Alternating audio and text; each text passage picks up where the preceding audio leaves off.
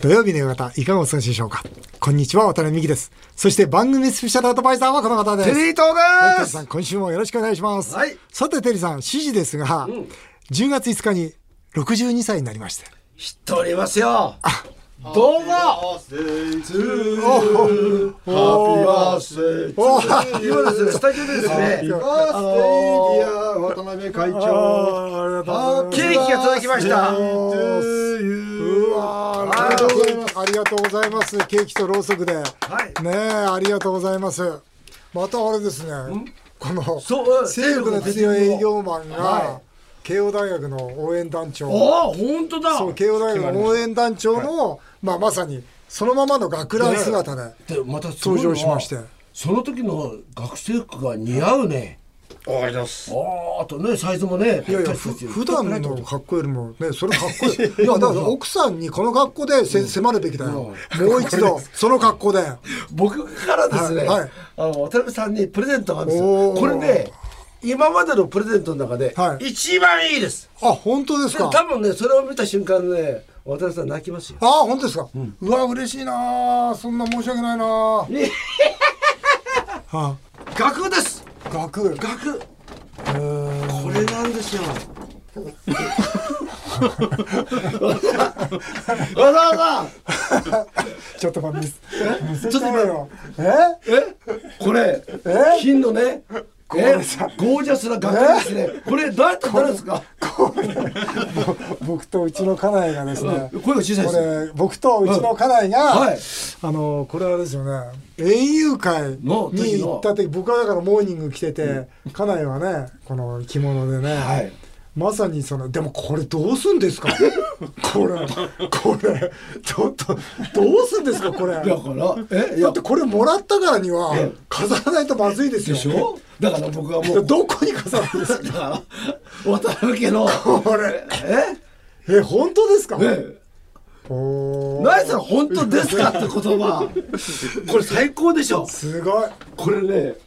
あこまりにのもこの番組のいいとこだんだん見えてきましたね もう何考えてるかいやいやもえーうこれ考えたんですよはい、何考えたんですか。いやだから渡すのなんかずっとこのね、は一1か月ぐらい考えていて、はいひらめいちゃったんですよ考えたんですこ。れしかないこれは絶対途中で捨てられないなと思って俺だってもうだって飾るしかないじゃない飾るしかないでしょこれどうね、うわすっごいな。最高でしょこれいや本当でも62歳としてはやっぱりですね、このねこの写真にようにやっぱ少しはやっぱ家内との距離をね今本当にもう地球の直径ぐらい離れてますから少しでも縮めていく、やっぱこれは大事なんでしょうね。でしょこれいいでしょ、これそういう心構えでいこうという ね62歳の心境抱負でしょうね。ではですね実は最後にですね何ですかまだいや、えー、慶応大学のね、応援団長だったありょうさんからですよね、かったはい渡辺さんにこのね、学生服を着てますので、あーなるほどはいエールをお願いします。はいはい。失礼しますこの度は誠におめでとうございますはいありがとうございま通す。常あはのエール差し上げる際にですね、はい何かをちょっと記念といいますか、はいお祈りしてお送りさせていただくんですけれども、はいえーますますのご商売のご繁盛を記念するか、はいもしくはますますのあのご夫婦ご家庭 円満をそれではじゃあ、はいエールをお願いしますお送りさせていただきますが先日ですがフレフレミキと大きな声でやらせていただきます,、はいいきます元気よーくフレーフレーミーキーそれはいフレフレミーキーフレフレミーキーいどうもどうもあありりががととうごうござざいいままし。したたありがとうございました。いや慶応大学応援団長からのエールをいただきました。ありがとうございました。でも本当にあの急にもう、急におとなしくいなやっいちゃいやまいしたや、。この写真がここにあったら、もう、無理ですよ。もうこの圧力が、写真からの圧力が、本当に。いや、僕はね、こんなに圧力があるとは思わなかったですね。いや、62歳、また決意新たに頑張っていきたいと思います。えーありがとうございました。えー CM の後は、テリーと大社長への道、緊急事態宣言が明けても、たくさんの経営相談のメールが届いています。ぜひお聞きください。それではテリーさんタイトルコールお願いします目指せ唐揚げ界の新総理笑顔で突撃テリーと大社長への道テリーさんが私から経営を学ぶテリーと大社長への道このコーナーがきっかけで誕生しましたワタミとテリーさんが組む唐揚げの天才は全国100店舗となりました、えーしかしテリーさん、唐揚げ界は今やもう戦争状態です戦国時代ですもうね店がどんどん増えて、んまあ、そこでですね、はい唐揚げの天才じっとしてられないそうです今回は新兵器を投入します天才の唐揚げ棒、128円はいね税込み税え込みいやーついにいやでも逆に言うと、これ串に刺してる唐揚げが、うんうん今までなかったのが不思議ですよねそうそうそうそうそうねえ、まあね、うんでね今回は、はいただね、うんちのほら白とか黒とかあるじゃないですか、うんはいまあ赤とかありますね赤とかあるじゃないですか、はいそれをただ刺しただけじゃ、ん面白くないわけですよ、はいそりゃそうだそうでしょ、うんだからこの刺さったってことはどういう感覚かっていうと、んおやつ感覚とか、んうんそれこそハイボールを、ね、片手につまみとしてとかねってことは焼き鳥っぽい感じですねそうそうそうそうイメージで言うとねだからどうしてもんこれパウダーをね工夫しなきゃいけなかったんですよああなるほどだからこれ何回も何回も試食して、うんダメだダメだということで、はいとうとうこれ昨日だったよね、はい、昨日です。あ今ですね恋したのはですうねんこのね、はいあの神奈川の天才のですねもう今や事業責任者大社長です よね社長までいかないんだけどまだいかないですかまあ、うんし小社長です消費者庁小社の長ワケ部さんね、はいこれワケ部さん、いいのできましたねいいのが来ました。ありがとうございます。えおかげさま大変だったんですかはい、大変でした。もうどどのぐらい大変だったの本当大変かなうん何回も何回も、まあ、会長には何度か試食していただいたんですけど、その裏側で、もう1日それこそ20個30個、えー食べまして食べましたかはい、これもうあとこれが少し足りないとかあとこれもう少しこうした方がいいんじゃないかっていうのをもう試行錯誤して、いいのができたということで、は、はいい今ね、はいワケ部さんの目の前にありえます、はいテリーさんこれぜひあ大社長大社長あなんか試食試食してみてくださいなんか唐はい揚げが焼き鳥的な感覚で、そうですそうですね、でそこにまあのね唐揚げなんで当然ねこれも分かってこるんれですけ結ど構あるんですよ1個半だから 90g ありますから、あすごいね1個半だあからど通常うちは 60g99 円でしょ、うんでこれが 90g128 円ですかあれあれあれらあれ結構お買い得でこれどっかの正直言ってコンビニにもありますけど大きさが違うね。まず二回りでかいねねえ、うん二回りでかい本当にそういただきます。どうぞ新鮮。ニンニクがすごい効いてますね。そうそう、うんうん。でねそれでも、うんなんていうのかなこのジャジャンク感っていうのかな、そのスナック感みたいなものをすごく大事にして、うん。これはね昨日です昨日ようやく出来上がったんですカレーのねこの鶏肉の味はそうでしょ出てますね。ね、本当に美味しい唐揚げ、うん。ね、それが食べやすくなったとうんいうことで、そしてもう一つあるんですよこれも、あテリーさんの卵焼き卵うんこれはいいねだから僕前からねおん食べ言ってた言ってた言ってた片手でね、うん食べれるものがいいんじゃないかなと、正直言ってですね、右手でスマホをやりながら左手,、左手ね、んうんこうなんかスナック感覚で食べれる卵焼きとかね、あのまあ場合によってはね車の中でもね食べやすいですよそうね、ですそうですよ、はい、だか手をら汚まささないにこれとはねテリー伊藤さんのね卵焼き、これも刺して、うんこれも128円でいいんだよね、はい同じそうだね、はい128円128円ででもこの事業責任者のわけべはですね、はいわかったなんと、うん今から約束してるんですよ、はい何本売るって言ってると思いますまあ、いつも当たってないか らねねね何本売ってくれるんでしょうか1億本売ります1億本もうさ日本の人口全員1人1個ずつあ本当それ1億本売りますで1億本をどのぐらいの期間で売るそれいつまでに売るのよそうだよ5年かけて売ります5 5年後の夢を1億本っていうってことは年間2000 2000万本2000本2000 2000万万本本2000万本2000万本だってね、東京の人口より多いですからね、すごいなああでもでもまあとかなり現実的だねそれね、はいあんまり大きな夢じゃないねいやだって考えてみたら1年間で223億売ればいいんでしょ223億円、あと売れますもんねあそう、えうん一品だけでこれはもうあれですねあのい今までの既存のお店でもちろんですはいねこれあのわけべ、えー事業責任者いつから売るんですかこれはあの10月のもう中旬で今あの準備をしてますんで、はい準備整い次でもも第う間もなくですすよぐねはいこれはもうす間もぐなくできるんですね、唐揚げ戦争本当厳しいんですけど、やっぱこういうこう次から次へとね、えーこういろんなことを提案していく、でいつもお客様にこう何かワクワクしてもらう、ってことは、ね、絶対大事だと思いますね、何か仕掛けているってことは、あ正直言ってこのうちの唐揚げもものすごい努力してますよね。まあ努力もうはねねそれこそ若菜さんがさ、もう死ぬ思いでね、ん先日はつ行ったんでしょ屋久島行 きました屋久島ね渡辺さんと一緒に行っ屋久島そうてなんですよ屋久島行ったのあそこは普通はご利益あるんですけども、怪我してきたん でしょなどうしたの転んどうしたでのちょっとお尻打って、まあ、骨が折れま したただあの全部そこで厄払いしてもらったんで、これからもいいことだけが起こ ると信じてます前向き前向き、ま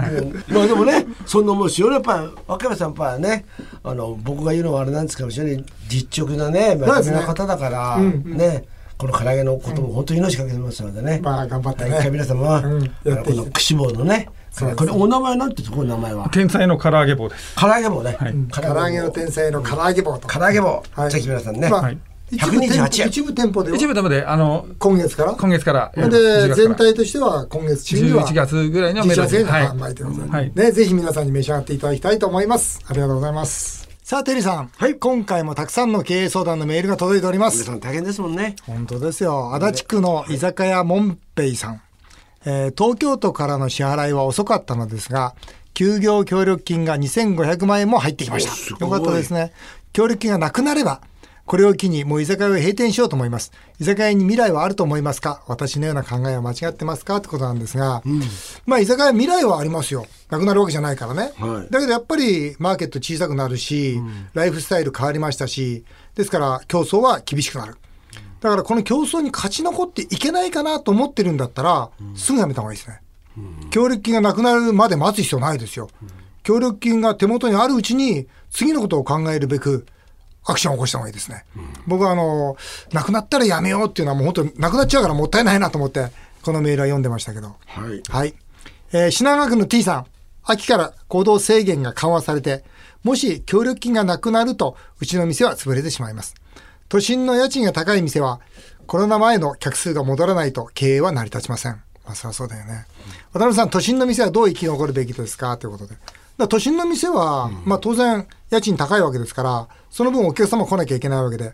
お客様がたくさん来るような店ならば、都心で生き残っていきますよね。でも、なんとなく都心でやってたお店っていうのは生き残っていけないですよね。間違いなくテレワーク等が増えて、都心の店の、おまあ、なんていうのかな、そのお客様の需要は減りますから。だからね、これはね、都心の店はやめて、えー郊外、えーそれこそファミリーリッチに移るべきですね。とかあねそとかね、例えばだよ、そういう変化をしていかないと、やっぱり都心の店どうしようかな、家賃高いのいいなと思ったら、都心の店、これからもずっとありますよ。でも結局何がこれから起きるかっていうと、ただ競争が厳しくなるだけですよ。その競争に勝てないならば、違う戦い方しないと。まあ、これはね、アドバイスとして言わせていただきたいと思いますね。はいはい。えー京都の料亭経営の S さん、えースマホでいつも聞いてますあ。りがとうございます私は中国に事業を進出させようと思っていますが、最近の中国経済のバブル報道に心配です。なるほどね。えー現地のホテルやビルテナントから出店の依頼が来ていますが、何を気をつければいいでしょうかということだよね。これ、テリーさん、中国と日本のこのビルテナントの契約って、決定的に違うんですよ。何ですかご存知ですかいや知りませ圧ん倒的に貸し手が強いんですよ。だから日本の場合は借りたらそれなりの権利って発生するわけですよね、でも中国の場合には圧倒的に貸し手が強いんですよ、だから例えば売上どのぐらい上げるんですかっていやじゃあ月に何百万上げますっていうことそでれは歩合制なんですかうん、歩合制の時もありますし、全然あの普通に固定もありますし、ある程度の売り上げが来ないっていうことは、まあ、あなたのお店ダメですね、出てってください、もう1年で出ていけができるわけですよ、えー、じゃあ設備投資したともうして全も部、全部パーです。ってことは中国に進出はあんまりし、うんとね、お勧めしないっていうか、この方がね、その京都の料亭さんで、まあ、あの、出店の依頼が来てるわけですよね。向こうからねそうですよね。だからその時に、じゃあどうしたらいいかって言ったら、じゃあ、その時に条件をそう、ダメなら出ろは言わないでねと。5年とか10年の契約、せめて設備投資した分の償却が出るできるぐらいの期間は契約させてねと。それからね、もう一つ中国の不動産やることなんですよ。その調子がいいと、今度や家賃どんどんどんどん上げてくるんですよ。ああなるほどお前だけ儲けるなということですよね。これも辛い。だからそうした時に、長い間契約してね。それから、家賃のアップは、その、その間しないでね、とか、いうことで、僕は中国のマーケットの大きいからね、僕は逃げちゃいけないと思ってるんですよ。ただ、そ安易に日本と同じような感覚で、その不動産契約をすると痛い目に遭いますよと。なるほどう。ん、これは僕が痛い目に遭ってるもんですから。ああそういうことねそうで前もってそういう知識を得て、はいまあ、誰かにアドバイスを受けてでもいいからそれ知識の中で、はいそのまあ仕事していくってことですそうねで。すね自分でやっぱ出よう出ようと思うとなかなか難しいけど、向こうから出てっていうんだったら、その交渉はできると思いますから、ね、料亭経営の S さん、そうなさってください。えー世田谷区のラジオネームのシュラスラッシュさんですスね、ラッシュ。うん。イベント会社を経営していますもう。すごい。うんコロナで事業ができない間、社員には自宅待機をお願いしています。雇用調整助成金で社員の給料を払っていましたが、次々と社員が辞めてしまいます。このままではコロナが終わった時に経験がある社員がいなくなり、大きな仕事も受注できず、倒産してしまいます。そちらの方が怖いです。渡辺さん、どうしたらいいでしょうかどうしたらいいですかね。これはですね、えー雇用調整助成金払って、あもらって、どのぐらい払ってるかが大事ですよね。だいだから通助常成ま金ってうんどのぐらいもらえるんですか。 8割。あー。うんだから出した分の8割なんですよ。うんうん。だから、例えばまあ、まあ、例えば10万円払っていたら。 10万円って言ったら、 8万円8万円もらえる。はいはいでも2万円は会社負担なんですよ。ああなるほど。っていうことはこれどういうことかというと、このスラッシュさん多分自宅待機で満額は払っていないはずなんですよ。うん。ね、それは自宅待機なんだから、でも満額払わないからやめているとこもあると思うんですね、だから僕は雇用調整助成金もうもらう前提として、うん、その満額、うん、やめてほしくない社員には払うっていうことが大事だと思いますね、だからその分ねやっぱ当然会社負担増えますけども、教育費とかスカウト費だと思えば安いもんですよこれと社員がね次々と辞めてしまうってけども、こういう状況の中でそれイベント業界ってよそ行っても仕事あんのかな本当ですよねだないから ないからこれこういう状況になってんだね。別の仕事に行っちゃうんじゃないかな、ねイだからベイベント以外のね、ねそういうのはわかるけども、でもなんかまたいい仕事が来たら、やっぱりそういう人だって戻ってきてくれるような気がするんだけどな、まあ、いずれにしても本当にやめてほしくない人にはその余分にお金払って教育費だと思って払うっていう覚悟をすることでしょうね。はいはい、えーラジオネームの中古車ディーラーさん K さんです。えー渡辺さんはこの後財政破綻が来ると言ってましたが、うん100回言ってますよねもう言ってます。ねはい。えー会社の事業資金を借りるときも、なるべく固定金利の方がいいのでしょうかと。ね、目先は変動金利の方が安く、銀行にも固定を希望されることは滅多にいませんと言われました。あと、渡辺も一定の資金はどれだけにしてリスクヘッジされているのですかっていう質問なんですが、はい。まあ、あの、私は固定金利を進めてます。もう、高くても、だって今後金利上がるわけだから、だから金利が上がる前には固定金利にした方がいいですよね。だけど、なかなかそれタイミングって見計らないじゃないですか。もう金利上がり始めちゃったらもう遅いから。だから僕は基本的にお金今、その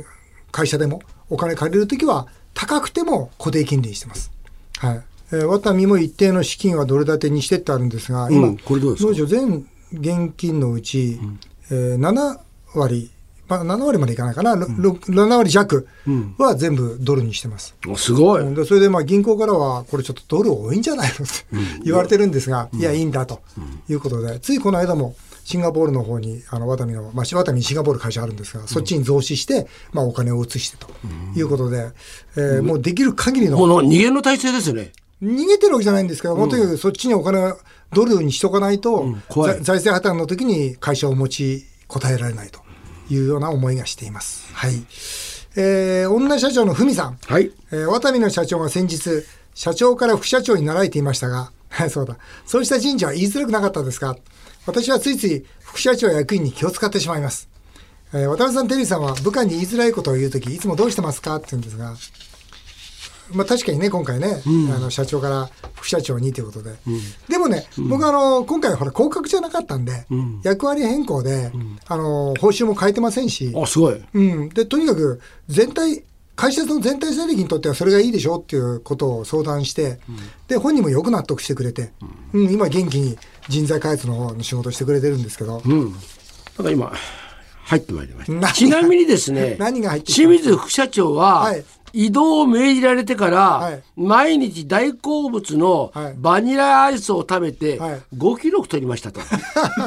俺はこの世の中でバニラアイスと渡辺美樹が同じくらい好きなんだと公言してるということなんですけど 何ですかこのと こいや、わかんないんだけど、あの、まあ、いね、言ってもいいと思うんだけど、コロナにちょっとかかっちゃったんですよ。で、コロナにかかってきたら彼ね、何キロぐらい、10キロ近く痩せてきちゃったんですよ。ああそういうことかうん、でまあコロナにかえでから出てきて元気になって出てきて、えーまあ、その話をししたんですけど、だから彼ね何を思ったかねバニラアイスにはまったんです 一日2個ずつぐらいバニラアイス食べてんじゃないかなああそそんな時ありますよありますかねそういう時何かにはまるってありますよありますかねありますで多分ねあのなんていうんですか体が求めたんじゃないですかね,、んあそうだね甘いもの甘いものうんうんをもうやっぱ体力ない 10, から10キロ下がっちゃったんでそうそうそうだからまあ今はねまあ今本当に見事に戻ってきましたよあそうですかうん、だからまあそのままふ太らしてきゃいいかなと思ってるんですいいで すねいいじゃいいじゃないですか、はい、以上テリーと大社長への道でしたさあ続いてはメールを紹介させていただきます、えー杉並区の慶井三郎さんです、えー一度浮気がバレた男性は一生奥さんに敬語になると聞きました、えーテリーさんや性欲の強い営業マンさんは敬語ですかということでねまた性欲の強い営業マンまた登場しましたがはねこんにちはおはようございます。どうですか敬語ですか私もはい。一回バレて以降、敬語です、敬語、はい。あやっぱそうなんだ、テリーさんはもちろん敬語です敬語うん ものすごい敬語ですよ僕は敬語じゃないよ、うんうんやっぱ浮気バレちゃダメだねそうなるとね、うんだまあ基本的にはダメですよねうんやっぱ政府の強い営業マンは何それ敬語で普通のコミュニケーション取れるの、まあ、ぎこちないコミュニケーションです し、まあ私こう、昼間も営業なので、敬語使ってるんですけれど、ちょっと失礼なんですけ ど、会長とテリーさんに使うより気持ち丁寧な敬 語を、嫁に使うぐらい。もうワンランク上なんだ、はいはいちょっ夜のと気を方使ってますが敬語上なんだ、はいちなみに政府の強い営業マンはですね、実は奥さんに内緒で在宅投資をしてるおいえいえいえいえ。つまりへそくりしてるんですよ、そのお金は何に使ってるかは不明なんですよ今日はそのお金何に使ってるか聞いてみたいと思います一体何に使ってんですかその在宅はまああの、あの、違う方との、ちょっといろんなだから敬語なんだよ違う女性とのの時えにまだ備え浮気してんのまあ浮気というか、まあそのコミュニケーションコミュニケーションです、はいはいありありがとうございます。わかんないコミュニケーションすごいわかんないそのその言葉はわからないはいあっという間にお時間になってしまいましたテリトさんまた来週もよろしくお願いします日本放送渡辺美希5年後の夢を語ろうこの番組ではリスナーの皆さんのメールをお待ちしておりますメールアドレスは夢 5-1242.com 夢 5-1242.com お送りしてきました日本放送渡辺美希5年後の夢を語ろうまた来週のこのお時間にお会いしましょうお相手は渡辺美希でしたあなたの夢が叶いますように